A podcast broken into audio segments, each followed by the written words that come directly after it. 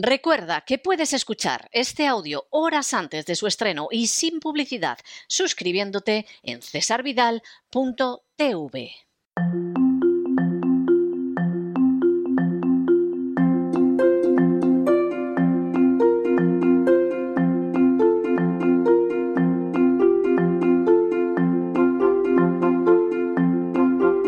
Palabras al aire con Sagrario Fernández Prieto.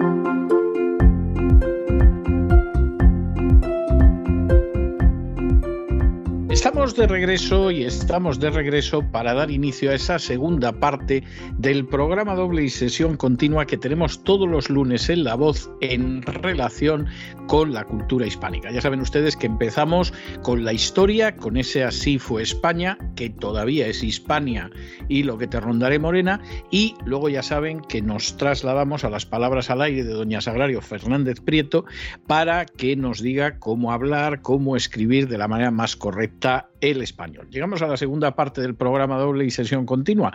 Muy buenas noches, doña Sagrario. ¿Por dónde vamos a ir hoy? Muy buenas noches, don César. Pues qué hermosura. Vamos a ir por la palabra del día del diccionario, que es hermosura, de hermoso y hermosura.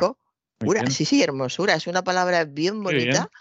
Eh, antes se utilizaba mucho. Yo recuerdo a las personas mayores cuando iban a ver a los niños pequeños, a los bebés en los cochecitos, y decían, qué hermosura de criatura.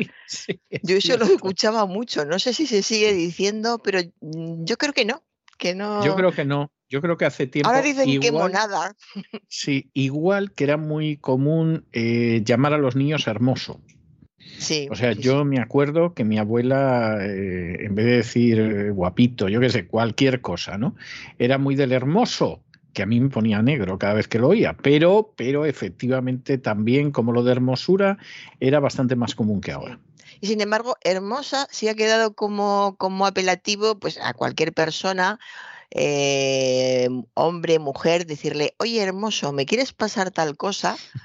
O mira hermosa, si te lo tengo que repetir ya me voy a cansar. en esos momentos. No, no eh, tiene tan buen sentido. ¿eh? No sí, pero que se sigue, por eso se sigue utilizando de, de esa manera, de forma muy coloquial. Bueno, pues vamos a pararnos un poquito en la hermosura, que es la belleza que puede ser percibida por el oído o por la vista. O sea que se puede decir qué hermosura como canta el niño o qué hermosura, qué gordito está la qué gordita está la criatura. Por, el oído o por la vista, porque la hermosura de lo que se escucha se suele olvidar o no se califica como, como hermosura. Entonces, o el, o el, silencio, qué hermosura el silencio del campo, por ejemplo, que no es precisamente sonido.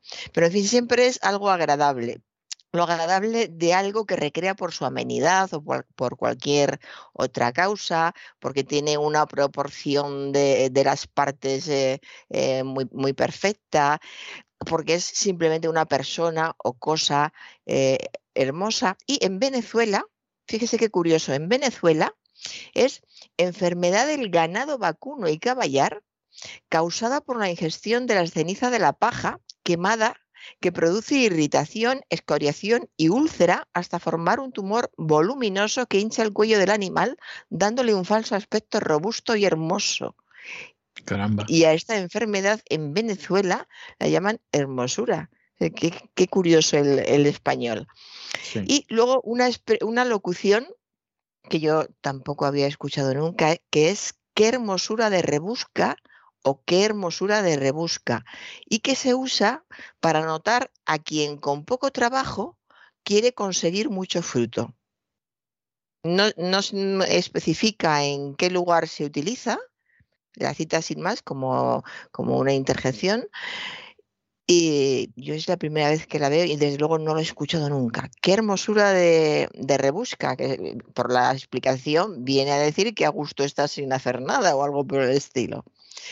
En fin, y ahora mm, continúo con una actriz en una entrevista a la que en estos días, como ha sido el día del libro, se hablaba mucho de la lectura y entrevistaban a todas las personas, aunque les entrevistaran por otro motivo, como eran esos días, les preguntaban por el tema de la lectura.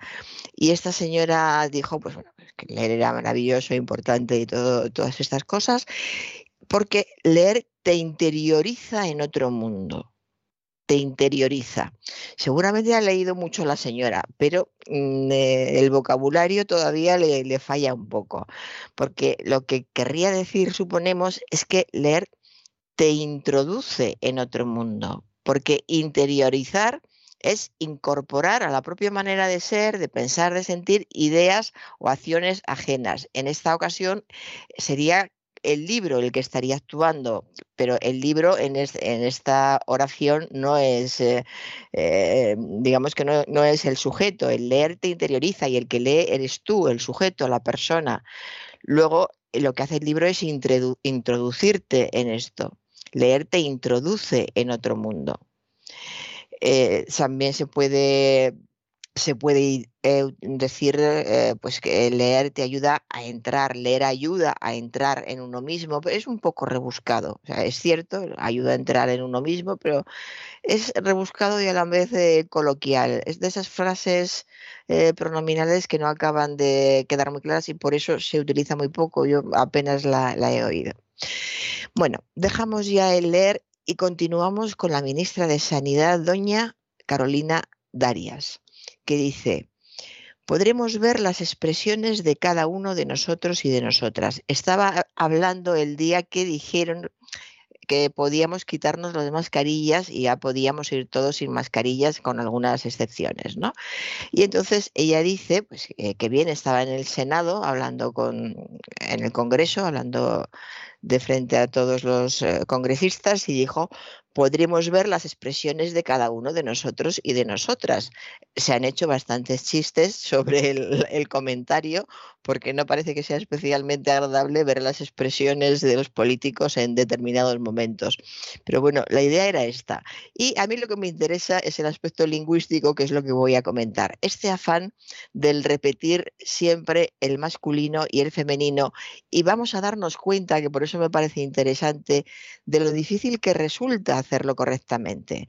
Dice esta señora, podremos ver las expresiones de cada uno de nosotros y si quiere desdoblar y citar siempre el masculino y el femenino, que es lo que quieren hacer ahora todos, tendría que decir las expresiones de cada uno de nosotros y cada una de nosotras. Porque si dice las expresiones de cada uno de nosotros y de nosotras, eh, no, no está repitiendo exactamente lo mismo tiene que ser de cada uno de nosotros y de cada una de, nosotros. Hay más ejemplos de esto, ya los voy a ir recogiendo todos para que quede más claro. Pero eh, eh, se olvida una vez más, que ya se ha olvidado o se quiere olvidar desde hace tiempo, que el género masculino incluye el femenino. Y repito, el género. El género es gramatical, estamos hablando de gramática, el género es gramatical y el género gramatical incluye en el masculino tanto el femenino como el masculino. No estamos hablando de sexo, que es lo que a veces parecen confundir y por eso a veces hacen construcciones tan extrañas. Y por otra parte, ¿con qué facilidad se podría resolver esta expresión diciendo podremos ver las expresiones de todos nosotros? Y ya está. No hace falta desdoblar de cada uno de nosotros, de nosotras, simplemente podremos ver las expresiones de todos nosotros. Y continúo con la presidenta de, de, Comunidad de Madrid, la señora Ayuso, a la que escuché el otro día decir queremos una comunidad socialismo free. Así. socialismo free. Ah, Queremos una. entendemos qué es lo que quería decir. Como el sugar free aquí, por ejemplo, ¿no? que eh, aparece en muchas de las etiquetas de. Hay muchas. De las etiquetas de los supermercados, de galletas o, de leche o de lo que sea, y pone sugar free, es decir, sin, sin azúcar. Sí, aquí en, en estas latitudes también ponen sugar free. El mundo hace tiempo que dejó de ser ancho y ajeno. y por qué no ponen sin azúcar? Porque sería más sensato, ¿no? Más. más que sugar. Ponen sugar free. Yo en estos momentos tengo delante de mi vista un cuenquito con caramelos y, en todos pone sugar free. Sí, sugar free. Desde pues, luego. En fin, pues yo, yo no le voy a decir que lleguemos a esa época de la posguerra que yo no llegué a vivir, pero que me contaron hasta la saciedad mis padres y mis abuelos, en la que, por ejemplo, la ensaladilla rusa hubo una época en que se llamó ensaladilla nacional. Nacional, sí. O sea, yo, yo no, no, no digo que vayamos a eso, pero evidentemente lo del sugar free, mire, me parece que no, no tiene ninguna justificación en España, se lo digo sinceramente. Sí, sí, pues eh, se utiliza muchísimo, pero ahora estamos hablando de caramelos, pero en, muchas otras cosas, pues mire, que yo recuerde que ahora mismo tengo en casa, tengo batidos que son sugar free. Hay muchas cosas eh, que tienen en la etiqueta. En la etiqueta añaden, en vez de sin azúcar, en este caso es que ni siquiera se puede decir porque eh, se entiende cuando es más breve, siempre se tiende a, elegir lo que ocupe menos espacio, sea más breve porque se fija mejor y se ve es una lectura visual de golpe y rápidamente se ve si es más, se ve mejor si es más breve. Y sugar frita y sin azúcar, pues tampoco es, o sea que es que gusta el, inglés. Los primeros productos que han llegado sin azúcar han sido de esas eh, latitudes y, ya desde ese momento, pero yo creo que la gente ni se da cuenta, ni se da cuenta de en, qué idioma lo, ponen. Y eh, en, cafeterías y en algunos sitios pedir, pues hace, no, no, hace mucho, era una señora, lo que pasa es que no recuerdo en qué quedó la cosa, quería eh, zumo de tomate, medio discutido con el camarero, zumo de tomate sugar free. El camarero le dijo que ningún zumo de tomate tenía azúcar. Dijo, ¿cómo que no? Hay zumo de tomate sugar free y no sugar free algo por el estilo. Y el camarero repetía sin azúcar todo el tiempo. Pues yo le digo que es sin azúcar y no hace falta especificar que por eso cuando nos ponemos a régimen la, la gente toma zumo de tomate. Bueno, una discusión con el sugar free y el no sugar free, es decir, que está muy extendido. Y a todo eso, a todo eso tengo que decirle que el dichoso zumo de tomate, en muchos casos, igual que el tomate, ¿eh? igual que el tomate, hay quien lo, quien decide que es mejor que no lo tome una persona que quiera adelgazar porque el tomate tiene algo de azúcar. O sea que es, es, algo, es algo tremendo, pero es así. O sea, que, hay gente que dice, no, no, no, no, no, o sea, mejor no lo tome usted porque, porque es que eso tiene mucho azúcar, ¿no? Entonces, es, en fin, me parece... hubo épocas en la, cuando, me, cuando quería adelgazar, tomaba zumo de tomate y eh, bitter. Ve otra cosa, bitter. Y bitter. Sí. Bueno, también. sinceramente, para ser sinceros, a usted no le hace la menor falta adelgazar. Vamos, bueno, usted ni me vio entonces ni me está viendo. No, no, no, yo ni la vi entonces ni, ni la he visto desde hace nueve años prácticamente, pero en, en, el tiempo intermedio la vi durante muchos años. Yo nunca me dio la impresión de que tuviera usted que perder un solo gramo. O sea, se lo digo como, como lo siento, esa es la realidad. Me, me he emocionado. No, no, le digo la verdad. Si, si previamente a yo conocerla, pues efectivamente usted necesitaba perder peso tengo mis dudas, pero bueno, me voy a creer que efectivamente es así y si después le ha dado a usted por engordar y todo lo demás. No, a mí no me da por engordar, me da por comer cosas que engordan, que es muy diferente. Bien, en cualquiera de los casos me, me, me extraña muchísimo, pero bueno, en fin, no, no me voy a poner a discutir por ello porque hace que no la veo yo a usted en carne mortal, pues, pues eh, nueve años casi, casi nueve años. Y, y entonces, pues no lo sé, pero vamos, usted no ha estado nunca de necesitar adelgazar, usted estaba en un peso. No, pero, cuando te da el momento adolescente que te puede dar igual a los, a los 15 que a los 40, pues en esta época que yo me pasaba el día tomando zumo de tomate y bitter, no voy a decir la marca, en, esa época. el que había, que no había otro. 30, sí, claro, pues a lo mejor 30 kilos menos que yo. estaba delgadísima, delgadísima. Había gente que me decía, no adelgaces más, que te estropeas. Y yo seguía cada vez más delgada como las jovencitas y ya no era jovencita. Usted tenía, si usted tenía 20 o 30 kilos menos de los que yo la he conocido, eh, es que vamos, a usted no se la debía de ver. sinceramente. Eso decía mi ¿eh? padre. Mi, padre, que era muy, muy, muy torero, muy de los toros, le gustaban mucho los toros, y decía, niña, como sigas así, te vas a poner de perfil y vas a parecer un estoque. Pues eso decía mi padre. No vamos a dejar de hablar en de fin, ya, me está Vale, vale, está bien, está bien, sí, sí, está bien. Bueno, pues vamos con la comunidad Un estoque cuando se quedara embarazada, imagino, porque bueno, bien, bien, vamos a, vamos a dejar de hablar de usted y vamos a seguir con esto, sí. Vamos allá. Socialismo free. Ella lo dijo todo junto. Yo a la hora de escribirlo eh, eh, puse, lo puse con un guion socialismo, guion free, no sé cómo se podría escribir esto, se podría escribir separado perfectamente, son dos palabras diferentes, una en castellano y otra en, en inglés, pero ella lo dijo todo junto. Queremos una comunidad socialismo free. El problema con, todas estas palabras inglesas es que las está entendiendo todo el mundo. Yo creo que ya no hay ni minorías que no, lo entiendan. Entre el contexto y estas palabras que se ven tan a menudo en tantos otros ambientes y en tantos productos, pues se entiende. Queremos una comunidad socialismo free y todos entendimos perfectamente que, que ella decía que queremos una comunidad libre de socialismo. ¿Y por qué no dijo queremos una comunidad libre de socialismo o queremos una comunidad sin socialismo? Que hubiera sido lo más inmediato. Bueno, pues porque le gustó en ese momento. Desde luego llamó más la atención, porque si yo cuando estoy haciendo Zapi la, la, encontré diciendo esto, lo anoté, si la escucho decir eh, una comunidad sin socialismo, pues no, para mí no me hubiera dicho nada eh, eh, de cara a este programa, no hubiera dicho nada especial. vamos al fútbol. Don César, siempre hay que pasar por el fútbol para... Si no hay más remedio. un futbolista es que hacen entrevistas también los futbolistas, si no de qué íbamos a pasar, yo no tengo ni idea de fútbol, simplemente por eso. Un futbolista en una entrevista de televisión.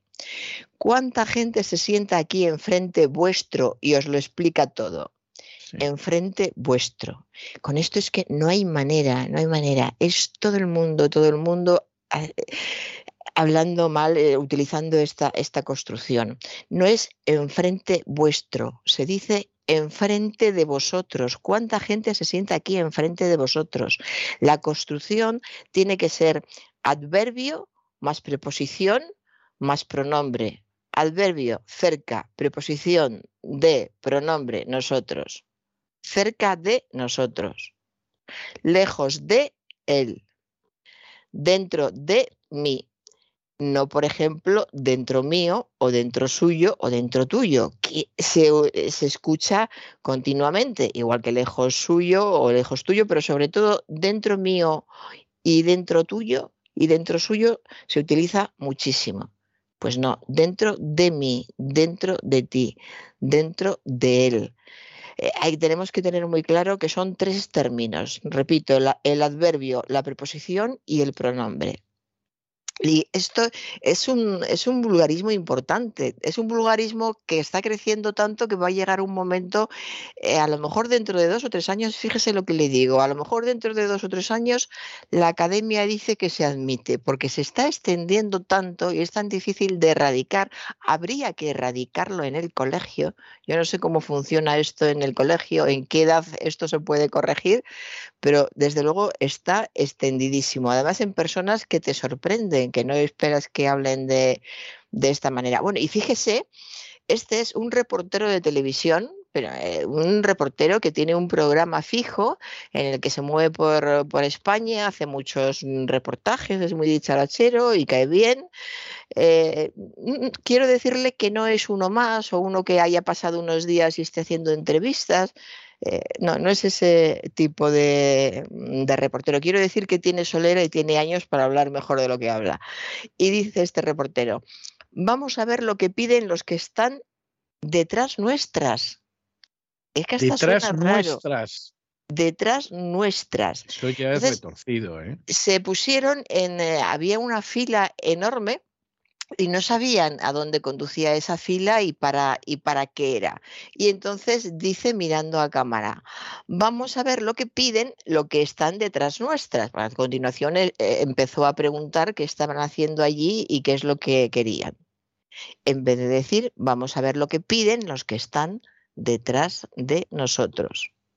O de espaldas a nosotros, que también podría ser, pero fundamentalmente los que están detrás de nosotros. Y, eh, también, como es un momento en directo, pues, siempre se excusa o los excusamos por eso, porque están con las prisas, el agobio de, la conexión, lo poco que duran las conexiones, pero a él mismo si se escucha después, este detrás nuestra seguramente le dolió mucho haberle, haberlo dicho. Eh, otra cosa, una noticia deportiva. La tenista se rompió el ligamento de su rodilla. ¿De qué rodilla se lo va a romper si no es de la suya? Mm, se rompió el ligamento de su rodilla. ¿Qué pasa? es, un anglicismo. ¿eh? Es un anglicismo, efectivamente, por eso lo comento. Utilizan este posesivo en vez del artículo determinado y se utiliza por influencia del inglés. Nosotros decimos el ligamento de la rodilla y sin embargo en, eh, en inglés utilizarían her o here, ¿no? Her o his. De ella y his de él, ¿no? Sí. Pues eh, este, esto también se está extendiendo cada vez más, esta forma del posesivo. Yo le puedo decir que, por ejemplo, entre la comunidad hispana en Estados Unidos, ya todo el mundo te dice de su rodilla o, en fin, utiliza el posesivo inglés. El inglés. Y aquí acabaremos igual, seguro. Espero que no, pero, pero es verdad. Está, muy, muy, ¿eh? sí, muy extendido. Y en el, en el ámbito deportivo, muchísimo. Cuando hay lesiones y explican las, las lesiones, tanto si son los, los mismos deportistas como los periodistas, también lo utilizan mucho. Y, a ver, un anuncio en Internet que me costó muchísimo ver qué quería decir. Decía el anuncio, aplicar la crema disciplinante sobre el cabello amortiguado. La, crema disciplinante. disciplinante. sobre el cabello amortiguado. Parece como una, como una tortura de la Santa Inquisición, ¿no? Algo así crema disciplinante, yo creo, supongo que se refiere a la crema suavizante que se utiliza, pues eso, para suavizar el, cabello y desenredarlo mejor y a continuación secarlo. Y a lo mejor eh, la duda, la gran duda, a ver si algún oyente nos lo aclara, es lo del cabello amortiguado. Yo por el contexto he pensado que se refiere a cabello húmedo, que sea un suavizante que en vez de utilizarlo sobre el pelo mojado, no se utiliza nunca sobre el pelo realmente mojado, sino bastante húmedo. Y en este caso, pues este amortiguado sea eso, húmedo, crema suavizante sobre el cabello húmedo. Pero usted fíjese, seguro, seguro que si se lo preguntamos a alguna de las señoras que viven cerca de mi casa, seguro que nos lo solucionarían. ¿eh? Hombre, yo también estoy segura, sí, sí, segura. Pero claro, el, el, problema es esta globalización de Internet. Todos estos anuncios, pues fíjese que la señora que vive al lado de su casa y yo estamos viendo los mismos anuncios en Internet. Cuando tenemos ese ratito por las noches que empezamos a pasar a ver qué hay, y, estamos viendo el, mismo anuncio. ¿Cuál es la diferencia? Que ella lo comprende a la primera y yo no, igual que otras veces lo dicen en, un castellano más o menos habitual y yo lo comprendo y a ella a lo mejor le cuesta algo más. Es que el, castellano, según el lugar, no, no estoy descubriendo nada, pues tiene sus formas de expresión, sus costumbres. El, el castellano de Hispanoamérica tiene muchos términos que se diferencian de los que utilizamos nosotros. Tiene una gran expresividad, además tienen muchos términos que son muy curiosos y que a la hora de explicarte, claro, también tienen la, la, gracia a la hora de explicarte por qué lo utilizan, porque como son más habladores que nosotros y les gusta explicar, eh, siempre a mí me ha pasado a veces, dicen, ¿tú no te has fijado que cuando haces tal cosa te pasa esto? Pues si utilizas esto, eso ya no te pasa y te siguen explicando más. Pero vamos, que no me diga que no es para llamar la atención el anuncio. Crema disciplinante sobre el cabello amortiguado. Ahí queda. Ahí queda eso. Una joven recordando en televisión los viajes con su familia.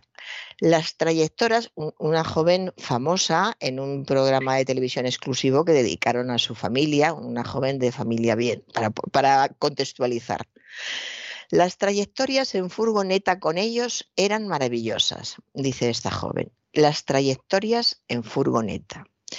Trayectoria que por cierto es una palabra que procede del francés, puede ser la línea que se describe en un plano o en un espacio de un cuerpo que se mueve, el curso a lo largo del tiempo que sigue una persona, una institución, un grupo. Y lo que ella quería decir es el trayecto en furgoneta con ellos era maravilloso. El trayecto era maravilloso. El trayecto es el espacio que se recorre o puede recorrerse de un punto a otro. Y eso es lo que ella hacía, pues hacía un trayecto en furgoneta con unas personas con las que estaba muy a gusto y se divertía mucho porque eran unas personas maravillosas. El trayecto en furgoneta, no las trayectorias. Una señorita en un programa de televisión, una exquisita señorita de, de familia de familia bien, familia bien entre comillas, ha quedado antiguo, ya no lo de familia bien. Lo de la familia bien ya no, no ya no, ya, ya no. se usa. No sé qué se dice ahora, en lugar de familia bien, de, de familia exclusiva, se utiliza mucho la palabra, el adjetivo exclusivo, exclusiva, en fin, una señorita muy fina. Se sigue diciendo, señorita muy fina se sigue diciendo, me consta diciendo, porque lo escucho, lo escucho, sí, sí. Una señorita es muy fina. Y además, a esta chica en concreto es muy simpática y muy fina. Se la define así a esta chica. Y lo de chica le sobra, es un estilo, ah, es una joven muy simpática y muy fina. Pues a esta joven tan simpática y tan fina le gustan los rubíes. Y alguien me, llamó a propósito porque estaban discutiendo si se decía rubíes o rubíes. Y me llamaron para preguntarlo y fue cuando yo lo apunté. Entonces hay que recordar que los sustantivos y los adjetivos terminados en i tónica, como rubí, en i tónica, admiten los dos plurales, en s y en es. Es decir, se puede decir rubís y se puede decir rubíes. Y ambos son correctos. Pero hay que tener en cuenta que el primero se considera coloquial. No es incorrecto, pero es coloquial. Entonces, alguien que dice rubís, nadie le puede decir que, que, ha dicho algo que está mal. No es vulgar, pero es coloquial. Y sin embargo, si dice rubíes, ya nadie tiene por qué decir nada. Siempre entre estas dos posibilidades, que las dos son correctas, lo recomendable sería utilizar la segunda, el plural NS, rubíes. Me gustan los rubíes. Y Ahora, bueno, esto lo hemos comentado otras veces, es algo que me hace gracia siempre que lo veo. Un joven hablando de su padre en una entrevista. Mi padre era muy para adentro muy para adentro.